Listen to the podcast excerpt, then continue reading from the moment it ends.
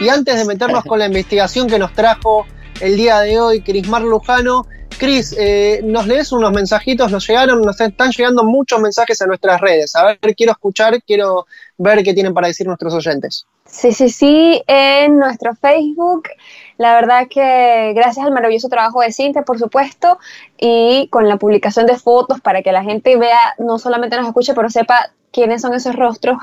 por ejemplo, Liliana Glesser nos escribe desde Villa Puyredón, creo que se dice. Sí, el barrio Villa Puyredón. Villa Puyredón, dice que acá estaremos como siempre, gracias Liliana.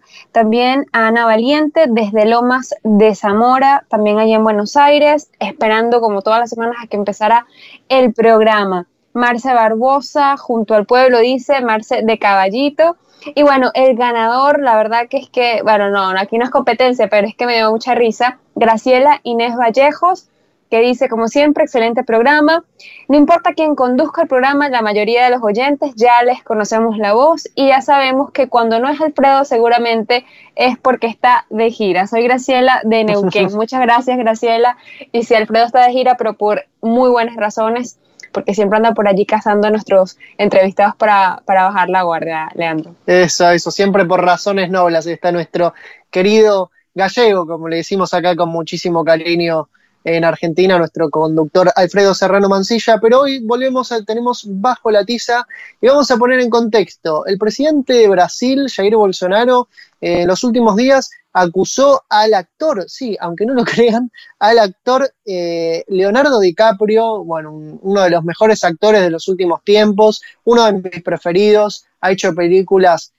Debo admitir que mi película preferida de la historia del cine es Titanic, y desde ese día me enamoré completamente de la actuación de Leonardo DiCaprio, pero también ha hecho grandes eh, Que no fue nominado, ¿ah? Que no fue nominado, exactamente, pero bueno, finalmente ganó un Oscar con The Revenant eh, recientemente, con la película de, de Sí, exacto. Eh, pero también, además de ser actor, es activista medioambiental y está muy preocupado por lo que ocurre en, en la selva amazónica. Y fue Jair Bolsonaro quien lo acusó directamente de causar el incendio. Sí, aunque no lo crean. Cris, ¿puedes comentarme un poquito más al respecto? Bueno, yo no sé, este señor eh, literalmente lo que ha dicho por allí fue en agosto, de hecho, cuando, cuando eh, empezaron los, los, incendios fuertes en, en el Amazonas, ha dicho Leonardo DiCaprio, maldita sea, y me perdonan el francés, ¿no? Estás colaborando con la quema del Amazonas. Esto lo dijo al tercer día de eh, los incendios que no pararon en el Amazonas, obviamente sin presentar, pero es que ni siquiera una sola prueba de esta tremenda acusación y de, esta tremenda tamaña irresponsabilidad, porque a ver, el presidente de Brasil no es Leonardo DiCaprio, sino usted, señor Jair Bolsonaro. Y allí justamente es lo que eh, vamos a revisar, porque bueno, sí, es verdad que, que Leonardo DiCaprio habría anunciado a través de su fundación Earth Alliance que iba a donar unos 5 millones de dólares a las entidades brasileñas no gubernamentales, a las ONG, eh, para intentar pues apoyarles a, sofocar los incendios en el Amazonas. Pero eso no significa que, o sea, que eh, justamente estuviera haciendo lo contrario, que es provocar los incendios, porque con qué motivo.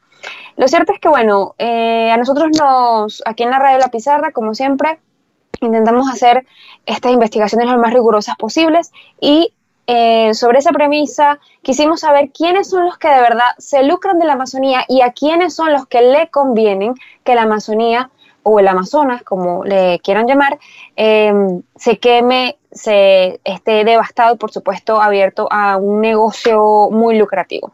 Y para dar un, un datazo acá, hay que decir que solamente en el 2018 se perdieron alrededor de 12 millones de hectáreas de vegetación.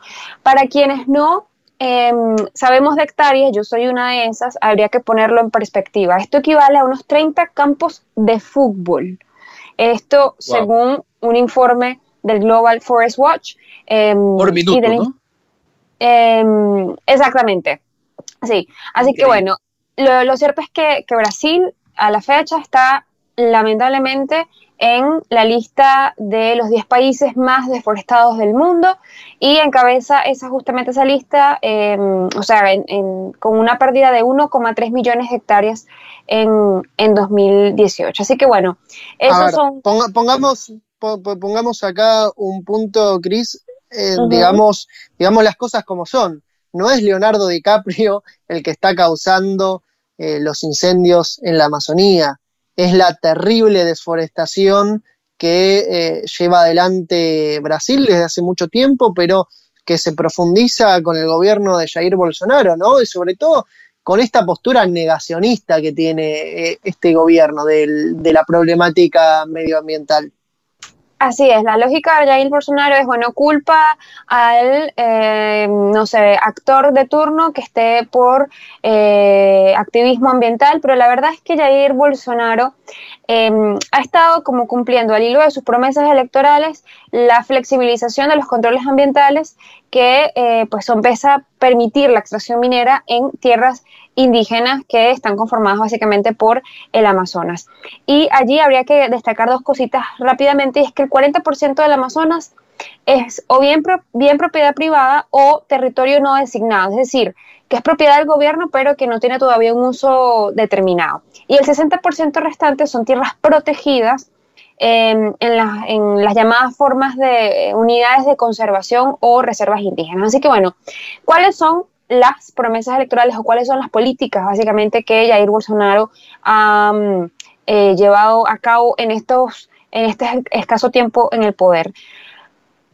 La prevención y el control de incendios ha perdido un 38,4%.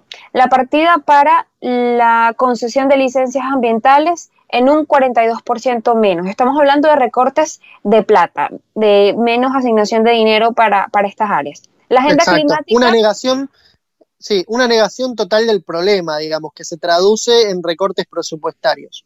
Exactamente. La agenda climática, bueno, la más grave de todas, tiene, eh, se recortó un 95%. ¿95%? Se 95, 95%. Me pregunto qué harán con el otro 5%, porque la verdad es que, es irrisorio, o sea, no, no entiendo. me pregunto hacia dónde estará redireccionado ese dinero, digo. Un 95% se recortó al presupuesto asignado a la agenda climática en Brasil.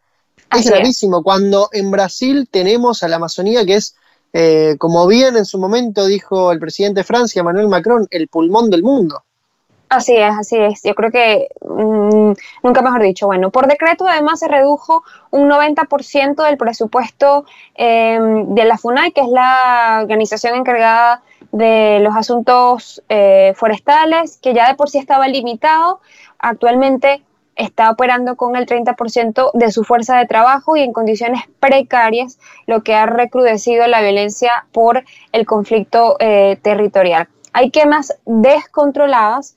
Según los datos que indican las autoridades, se ha perdido control sobre la quema prescrita, porque sí es verdad, hay una parte de el, bueno, del Amazonas que los, incendios son provocados porque eso es una forma de em, mantener, digamos, la selva tropical. Sin embargo, según el Instituto Nacional de Investigación Espacial, el INPE, es decir, un organismo brasileño, entre el 1 de enero y el 22 de agosto del presente año se registraron 76.720 focos de incendios. Esto representa un 85% más que en el periodo de 2018, o sea, una barbaridad. Un 85% más de, incendios tenemos entonces. Así es. Así que bueno, la pregunta del millón, ¿quiénes son los dueños de la Amazonía? Porque bueno, si decimos que los brasileños, los bolivianos, los paraguayos, eh, el, el, Amazonas es muy grande. Pero según Toby Gardner, que es un investigador del Instituto del Ambiente de Estocolmo, en el Amazonas hay granjas enormes que tienen hasta más de 100.000 hectáreas, que son propiedades, y escuchen bien acá, propiedad de miembros del Congreso de Brasil y son hombres de negocios. 100.000 hectáreas de la selva amazónica son propiedad de miembros del Congreso. ¿Qué tal? Sí, sin dudas acá hay algo que, estamos desnudando, que es eh, la relación entre política, negocios y eh, qué es lo que está sucediendo en la Amazonía. A ver si podemos, eh, si podemos develarlo bien, Cris. Así es, Lean. Bueno, todos nos preguntaremos, ¿y quiénes son estos, estos congresistas? Pues están todos agrupados en lo que se llama eh, la bancada ruralista, que está conformada por miembros de varios partidos que representan a su vez a diversos grupos de presión dentro del sector agroindustrial y que actúan en nombre de los, de los intereses de los terratenientes. Es decir, la gente vota por congresistas que al final no terminan representando la voz de, del, quien votó, sino la voz de, terratenientes, básicamente. Así que em, en el ¿Quiénes son? ¿Quiénes son? Quiero saber los nombres y apellidos de estos, tenemos nombres estos señores y, a, qué se dedican. Bueno, en el mapa se cruzan estas varias relaciones entre legisladores ruralistas a través de empresas exportadoras de Brasil y también a través de grandes compañías importadoras en materia prima, sobre todo en Estados Unidos y en Europa. Vamos con el primer gran nombre que es Blairo Maggi. ¿Qué es el perfil o cuál es el perfil de Blairo Maggi? Es exministro de, de Agricultura del presidente de facto Michel Temer, el que le dio el golpe de Estado a em, Dilma Rousseff. En el 2005 se llevó el premio, escuchen bien, Motosierra de Oro, que es entregado... es un chiste. No puede ser. Eh, no, no es un chiste, no es un chiste. Lo entrega Greenpeace em, en protesta contra la destrucción medioambiental y es considerado el mayor productor individual de soja del mundo. Su empresa se llama Amach. Ahora empiezo, me empieza a cerrar un poco toda esta idea. Estamos hablando de un tipo que se metió a un gobierno ilegítimo, eh, como el de Michel Temer, a jugar el rol de ministerio, de ministro de Cultura cuando es uno de los mayores productores individuales de soja y a su vez es uno de los dueños más grandes de la zona de la Amazonía. Empiezo a relacionar negocio de la soja, eh, rol político con eh, dueño de la tierra, eh, dueño de un, de un, de un sector del, de Brasil como es la Amazonía, que está siendo deforestada. Me empieza a cerrar un poquito el círculo. Lo, importante también de destacar de todo esto, eh, Lean, y a todos los que nos escuchan, es que no solamente se trata, bueno, sí, de un individuo que hace negocios a partir o a expensas de, de lo que le eh, corresponde a todos, los, a todos los brasileños, porque bueno, estamos hablando específicamente de, la parte del Amazonas que corresponde a Brasil, sino de las empresas que se lucran de este gran negocio y que sí, muchas están en Brasil, pero también, y la gran mayoría de hecho están en Estados Unidos y en Europa, como es el caso de eh, Winsehoff de Alemania, como es el caso de, mm, por ejemplo, de la Noruega, Danofa. O sea, todas estas empresas tienen negocios directos con la empresa de este señor Blairo, Maggi, eh, que se llama Amagi. Y bueno, están, por ejemplo, no sé, Danofa, la de, Denofa, la, de Noruega, recibe envíos anuales de 400.000 toneladas de soja. Así que, básicamente, mientras por allí eh, Macron en Europa, digo, porque no es de Francia, pero eh, en, la, la, Unión Europea van y critican lo que hace Macri, al final también están lucrándose de, del negocio de la Amazonía. Exacto, sí, a veces, muchas veces se trata de una cuestión de formas hacia afuera y hacia adentro siguen haciendo negocios. Eh, pero ¿qué otros nombres tenemos por ahí y qué relación tienen con la política y con la propiedad de la tierra en la Amazonía, Cris? Hay otro que se llama Adilton Sachetti, fue diputado hasta este año, a inicios. Em, él es uno de los que se ha movido para eliminar los derechos indígenas, para acceder a la tierra protegida, donde quieren extender eh, pues este negocio tan lucrativo de la producción de soja, de algodón y de maíz. Por ejemplo, Adilton Sachetti, del hombre que estamos hablando, fue autor de una legislación que permitía controversias y proyectos destructivos em, de las vías fluviales en la, en la cuenca de Tapajós, en la Amazonía, a los que se oponen ferozmente los grupos locales indígenas. Estos, estos proyectos, para los que no saben, están orientados a la exportación que beneficiarían directamente a el grupo Buen Futuro, que casualmente es, propiedad de la familia del hombre del que hablábamos anteriormente, de Blairo Maggi, que tiene derechos exclusivos para explorar las tierras a su nombre como resultado de una deuda que tenían básicamente estos dos eh, señores, Alton Sacheti y Blairo Maya. Así que todo está muy entrelazado, ellos todos tienen relaciones los unos con los otros y obviamente cuando están hablando de negocios no se van a pisar la manguera, o sea que allí se apoyan y se, y se comunican básicamente. Queda, muy claro que tanto Sacheti como Maggi se, están, se han metido a la política para asegurar sus negocios. Esto que decís eh, queda clarísimo. Y negocios que afectan terriblemente al medio ambiente y que contribuyen a la, a la deforestación de la Amazonía. ¿Qué, qué otro nombre tenemos por ahí, eh, Cris?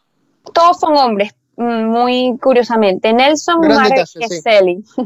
Nelson Marqueselli. Repetimos, estos, todos, estas, estas, estos, nombres, estas figuras que estamos nombrando, son, eh, forman parte de la bancada ruralista. Bueno, este fue Em, diputado de, o es conocido como el diputado de las naranjas, porque se encuentra entre los mayores productores de naranjas de Brasil y ha presionado a reducir las, las protecciones forestales y se ha relacionado con, escuchen bien, las prácticas de trabajo esclavo. Por ejemplo, em, ha sido proveedor de una compañía de cítricos que tiene una importante red mundial de mercados y que ha actuado como prácticamente un mercenario político. En el 2016, este hombre, Nelson Marqueselli, patrocinó una investigación en el Congreso dirigida al MST eh, junto con un conjunto de aliados políticos quienes recibieron donaciones de campaña de eh, varias empresas y indirectamente suministra toneladas Em, gigantes de la industria de bebidas como Coca-Cola y eh, eh o Schweppes, no sé cómo se dice, de Suiza. sí. Así que bueno, nada, aquí tenemos Coca-Cola, eh, Alemania, los suizos, los, los italianos, em, y estos hombres que, bueno, son muchos más, pero digamos que estos son los, el top 3 de, em, de los que se benefician directamente del negocio de la Amazonía. Así que no, no es Leonardo DiCaprio, es Blairo Maggi, es Nelson Marqueselli, es Ailton Sacheti y por supuesto directamente la bancada ruralista, que por cierto fue uno de los principales actores dentro em, del golpe de Estado a Dilma Rousseff y apoya eh, férreamente a, a, mm, Jair Bolsonaro. Ahora se entiende completamente por qué eh, han atacado, por ejemplo, este señor Marqueselli al MST. El MST es, un, es el movimiento de los trabajadores rurales sin tierra en Brasil que se opone a este tipo de prácticas de trabajo esclavo, pero también que articula con los eh, movimientos indígenas y se oponen a la deforestación en pos del negocio de estos grandes terratenientes en Brasil que, bueno, están teniendo su luna de miel con el gobierno de Bolsonaro, que eh, sin dudas niega la problemática del, cambio climático, niega la problemática de la deforestación y de los incendios en la Amazonía, y que ahora me queda muchísimo más claro por qué culpa al, actor Leonardo DiCaprio, el actor de Titanic, al actor del Lobo de Wall Street, por los incendios. Me parece, me parece que no es Leonardo DiCaprio el que está incendiando los bosques en la Amazonía, sino que